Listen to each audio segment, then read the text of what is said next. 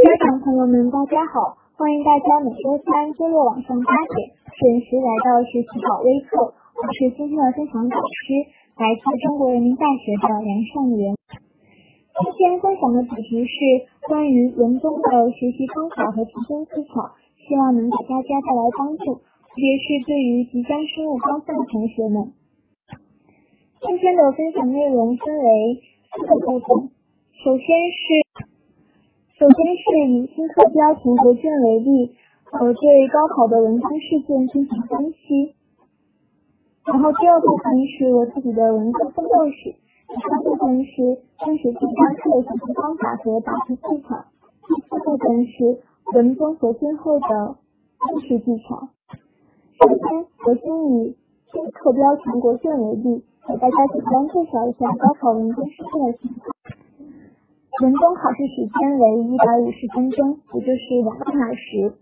呃，满分为三百分，真实题每科都是一百分。从分数来看，文综一个考试就是三百分，在分数比重上是其他语数英三科都比不上的，因此很大程度上就影响了高考能考上的学校的档次。如果想考上一本的话，一般文综就不能低于一百八十分。如果是好一点的九八五和二幺幺学校，低于两百二十分的话就很难上了。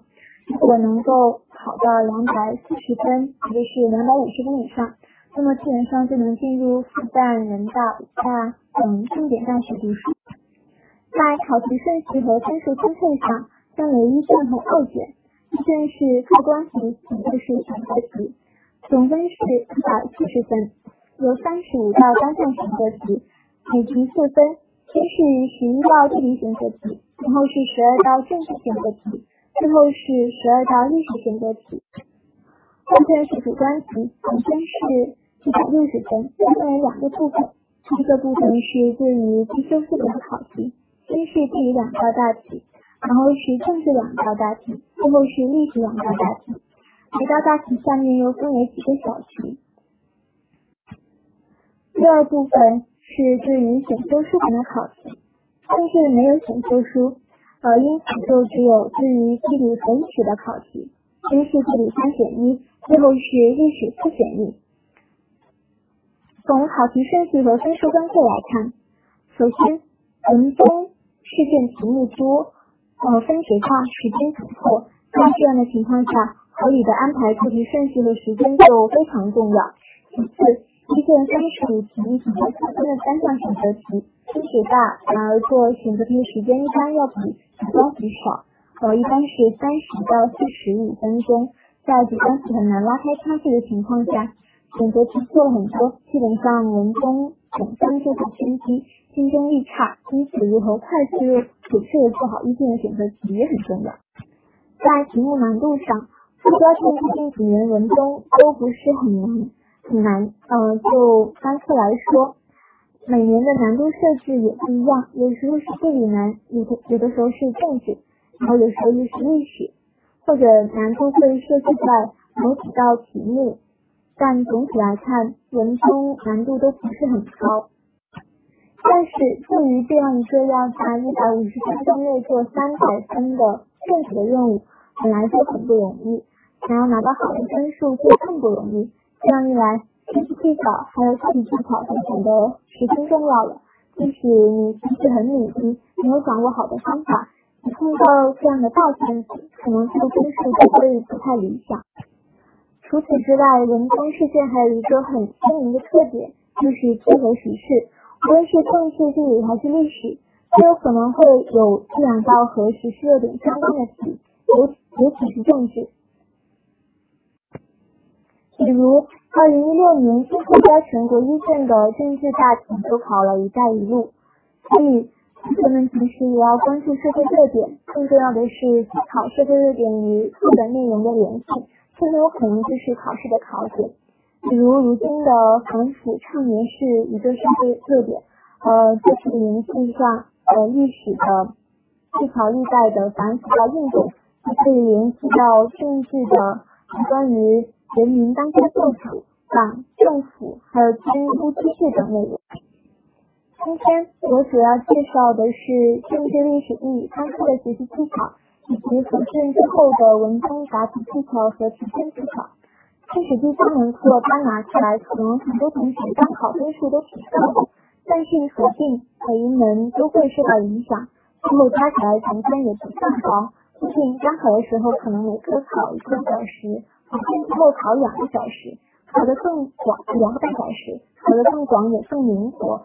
这个时候需要统筹兼顾，需要保持长时间的大脑高速运转，十分不简单。就拿我自己来说吧，可能我天生比较喜欢文科，也特别喜欢做笔记和整理背诵。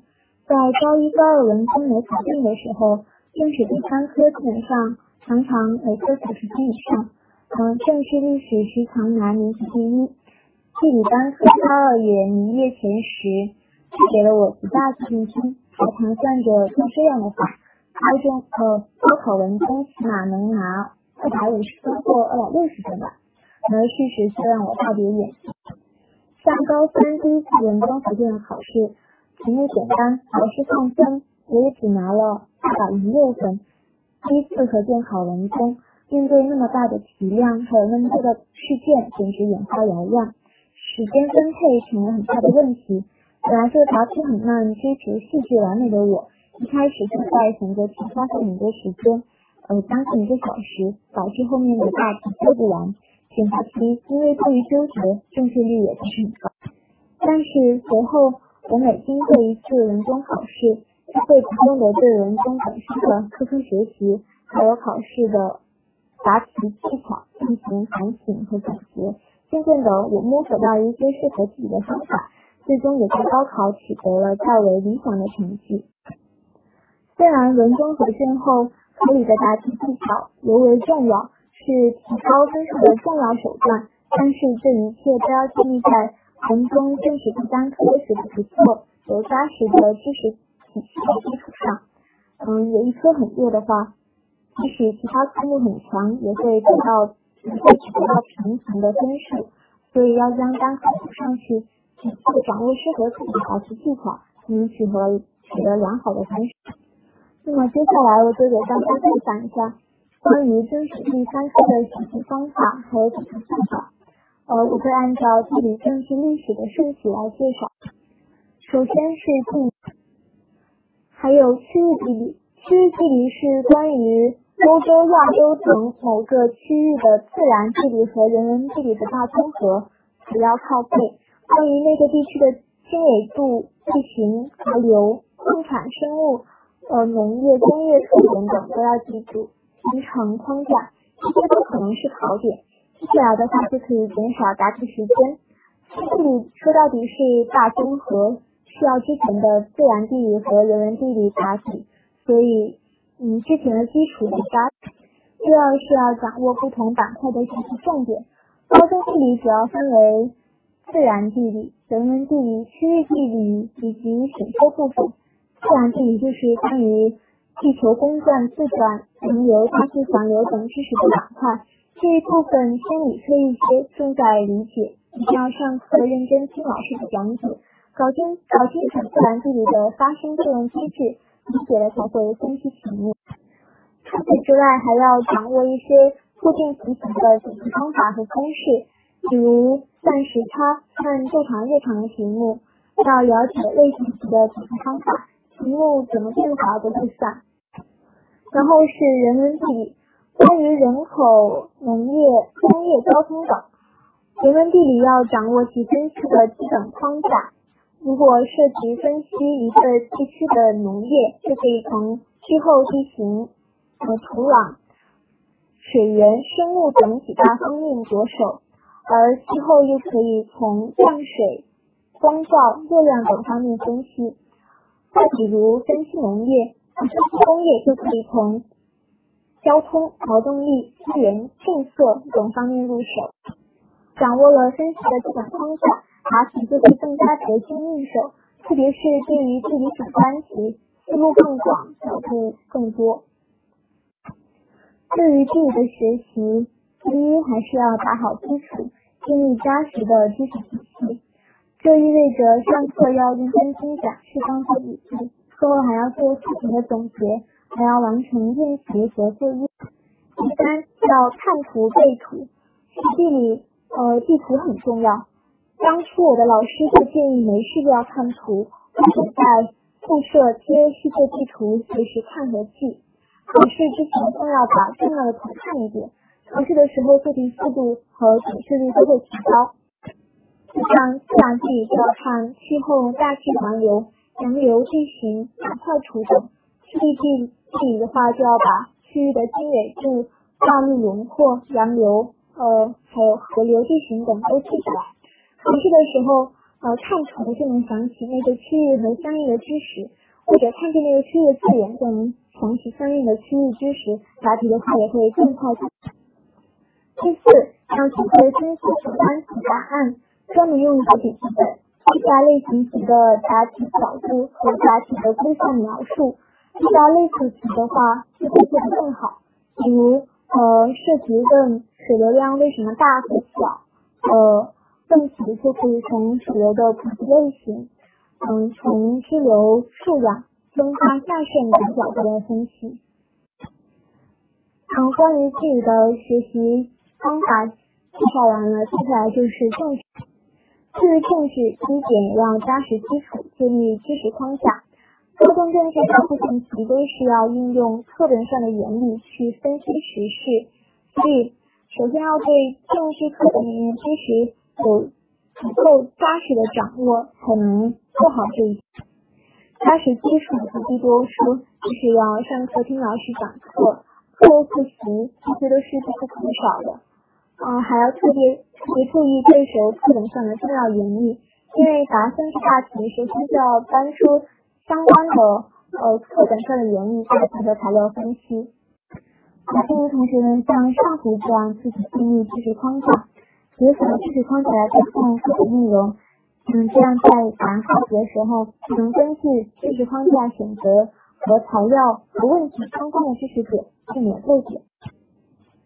其次要关注时事，关注时事对于政治非常非常重要，因为高考政治的考题基本上都与时事有关，呃，建议可以分析每一件时事与课本知识有什么联系地方。比如“一带一路”就可以联系到呃政治一就一经济生活中的经济全球化和对外开放啊，还有政治生活中的当代国际社会，还有文化生活中的呃文化多样性等等。这对答主观题特别有用。如果出现关于某一时事的考题，之前就有所准备的同学就能很快的选出相应的课本原理。大家注意的是。答题还是要结合材料分析，不能脱离材料，先入为主，答一些不相关的知识。第三，还要注意积累不同类型题的答题模式，不同类型题会有不同的答题模式和答题规范。比如问作用意义的题，嗯，会在写出每一条相关原理后，再结合材料分析，运用有利于、有利于的字眼。再比如。实现表现类的题目，会先写出原理后，然后在写材料上的什么什么地方体现了课本上的什么什么内容，然后再延伸一下作用意义之类的。呃，在这个方面，老师一般都会在课堂上传授给同学们，同学们要注意将其记下。最后是历史，对于历史，首先就要注重记背，记背课本内容对历史非常重要。是分析历史选择题和答主观题的基础，不会就不知道选择题里面讲的是什么历史内容，很难选出答案。呃，答大题除了材料的那种内容，也写出什么答题点。对课本知识对于提高历史分数之大，显而易见。就拿我自己来说，我一直很喜欢历史，高一高二很注重背书。老师上完一课就背一课，一课的内容熟的不能再熟，答题正确率很高，分数名列前茅。但是上了高三，老师开始对课本进行总复习的时候，我觉得自己已经很熟悉课本了，现在不用背也能拿高分。但是在一次次考试之后，我却发现自己已经对课本内容模糊不清，答题想不出知识点。的答案也模棱两可，分数甚至比不上高三才开始注重背书的同学。之后呢，我重新整理课本，历史分数才有回升的趋势。那么，如何记背才更加有效率呢？我建议一定要着重掌握历史事件的时间、背景和基本内容或者过程、后用和意义、局限性等等，这样会更加全面的掌握历史知识。同时，历史考题就是从以上这些角度出题，平时注重掌握历史事件的这些角度，进入思维，考试的时候也能更好的分析自己懂的问题。还要注重坚持和反复背，老师上完一课就背一课，不及时背的话总会越积越多，到最后不知道从何背起。然后建议还可以每周、每月复习课本背的内容，避免遗忘。记背的同时还要注意熟读课本的小部分，知识还有记住插图等等，不放过任何一个角落，因为这很有可能就是大家意想不到的考。第二，要注重时间顺序和对比。记背历史史实可以分为按时间顺序的记背和按章节记背。按照时间顺序来记背，便于记忆，理清历史史实的前后关系，也好在考试的时候根据时间来定历史事件。嗯，比如中国史就可以按照世俗社会时期、夏商夏商周时期，还有三国、魏晋南北朝时期等等来记背。而按照章节记背呢，会更容易比较类似的历史事件。比较题也是高考历史经常出现的考题类型，比如可能会考你比较从事儒家思想的孔子和孟子思想的相同点和不同点。第三，答大题的时候要善于利用材料，分析课标性的历史大题的答案就可以看出，而是材料和课本的知识的结合。答案会有与材料相关的课本知识，也有材料本身的内容。所以答题的时候要学会概括和应用材料里的内容。以上就是关于政史第三科的学习技巧和答题技巧的介绍。单科基础好，但是没有对文综不见的应试技巧也是不行的。从我自自身第一次考文综的呃不理想的成绩就可以看出来。接下来我给大家分享几个文综和卷后的应试技巧。第一，合理安排做题顺序，适合自己的做题顺序能让学生提高做题速度和准确性。有的人会按照试卷题目设置的顺序先做选择题，然后再按顺序做大题，这样能减少翻动试卷的时间，让思维跳跃，而是从地理跳到政治，再跳到历史，再到地理。这样容易混乱。有的人呢会先做选修题，因为比较好拿分，然后再做选择题，再到其他大题，但增加了翻动试卷的次数和时间，也容易混乱。嗯，然后有的人会选择做完每一大课的所有题目，再做下一课。如果顺序不尽相同，也会有利弊。同学们要经过一次考试。思考按照哪个顺序做起来更顺手，嗯，最适合自己的，要选择最适合自己的，适合自己的就是最好的。比如我对政治比较熟悉，可能花费四十五分钟就能做完；对地理相对掌握的差一些，那么就分配五十五分钟。第二，要合理分配考试时间，分配学科分值分配和对单课的掌握程度来分配时间。一般来说，每科都是一百分，考试一百五十分钟，每一科都应该占五十分钟。但是根据学生对不同科目的掌握程度的不同，可能每课的时间会多于或者少于五十分钟。从试卷类型上分，第一卷选择题用时少一点，一般约为四十分钟；第二卷全是主观题，要写许多文字，用时就会多一点，约为一百分钟。最后由十分钟当计算时间用来检查或者写没写完的题，但是对于大多数的同学来讲，普通考试几乎没有检查检查的时间，因此合理安排时间之外，还要注重集中、求快、准确第一。第三，注重字迹工整。高考考试时间紧，任务重，老师面对许多试卷和许多文字，难免会感到疲劳。工整的字迹会让阅卷老师看着舒服，容易找到统分点，同时也容易让老师眼前一新，产生得分的欲望。一般情况下，答案多分上下两份答卷，字迹工整的答卷得分率往往要高于字迹潦潦草的答卷。在这一点上，我就很吃亏了。呃，我写字速度快起来就容易使字迹潦草，因此即使比别人更大的一个得分点，老师看不懂或者看不下去我的字，我的得分也比别人高不了多少。在高中的中后期，我更注重这一点，尽量把字写工整，才真正的补上这个短板。由此，我们就可以看出，一定要注重把字写工整。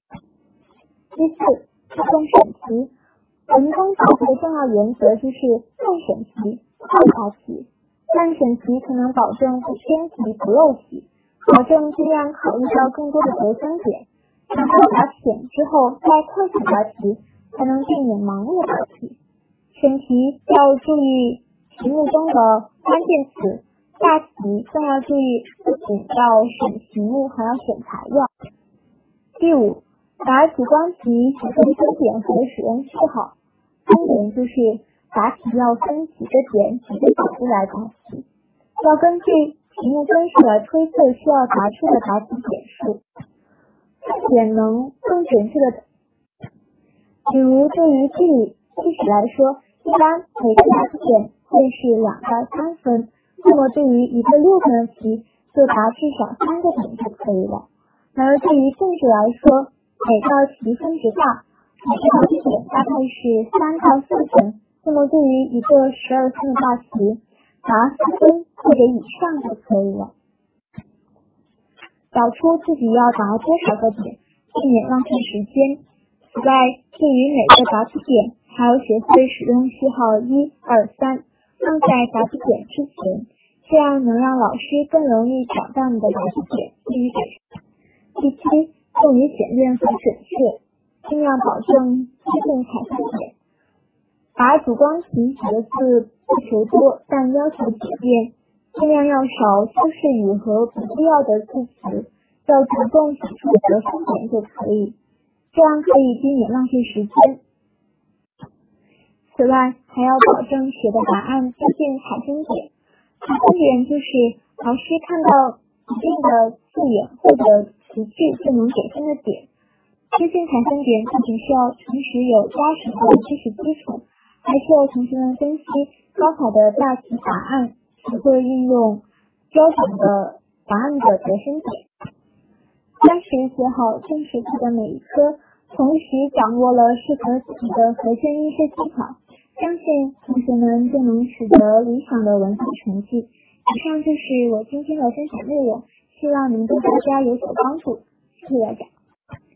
知道思路，但是每题都会扣一到两分，说明对这个题的思路不够全面、不够广，这就说明可能孩子对历史知识基础和知识体系掌握的不够全面、不够扎实，建议先牢固知识体系。课前预习，上课听讲、做笔记，然后每节课后复习。做作业，还有每周每月复习一次，这些可能都需要做到。对于课的历史知识足够熟悉，才能够运用，答题的时候思路也会更加宽广。呃，除此之外，在课外阅读一些历史书籍，观看历史纪录片，培养知识的同时，也能拓宽答题的思路。物理是属于理科的科目，还是得多练习来训练思维。才会有所提升。而上一门课或者复习完一个板块，需要在课后复习上课内容，然后写练习。建议如果有时间的话，可以在老师规定的练习课外，自己再买一本练习来做。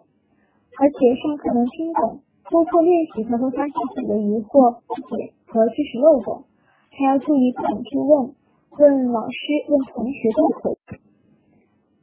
而且还可以报物理的课外辅导班，呃，理科科目还是有老师更多的指导可能会更好，发现也会更清晰。不是这样的，即使没上重点高中，也能考上好的大学呀。现在很多重点大学里，也有很多不是重点高中的同学考上来的呀。很多普通高中的学生学得好，也能考上好大学。呃，当然这需要很多努力。而且您的孩子能考上重点再差一点，说明成绩也不错，呃，基础挺好。呃，如果在普通高中学得好的话，会得到老师更多的关注和培养，这也是一个优势呀。单词记得快，忘得也快，这个还是要孩子重复背，这样就记得比较牢。呃，可以多督促孩子每星期复习一次平时的单词。除此之外，小学英语还是主要兴趣影响比较大。孩子可以参加课外的英语兴趣班，英语兴趣班教的有趣，孩子对英语产生了兴趣，他会更愿意学，也愿意经常背单词，成绩也会相应的提上去。像我小的时候，第一次考英语也考得很差，我妈妈就给我报了一个英语兴趣班。这兴趣班的老师上课很有趣，就让我对英语产生了十分大的兴趣。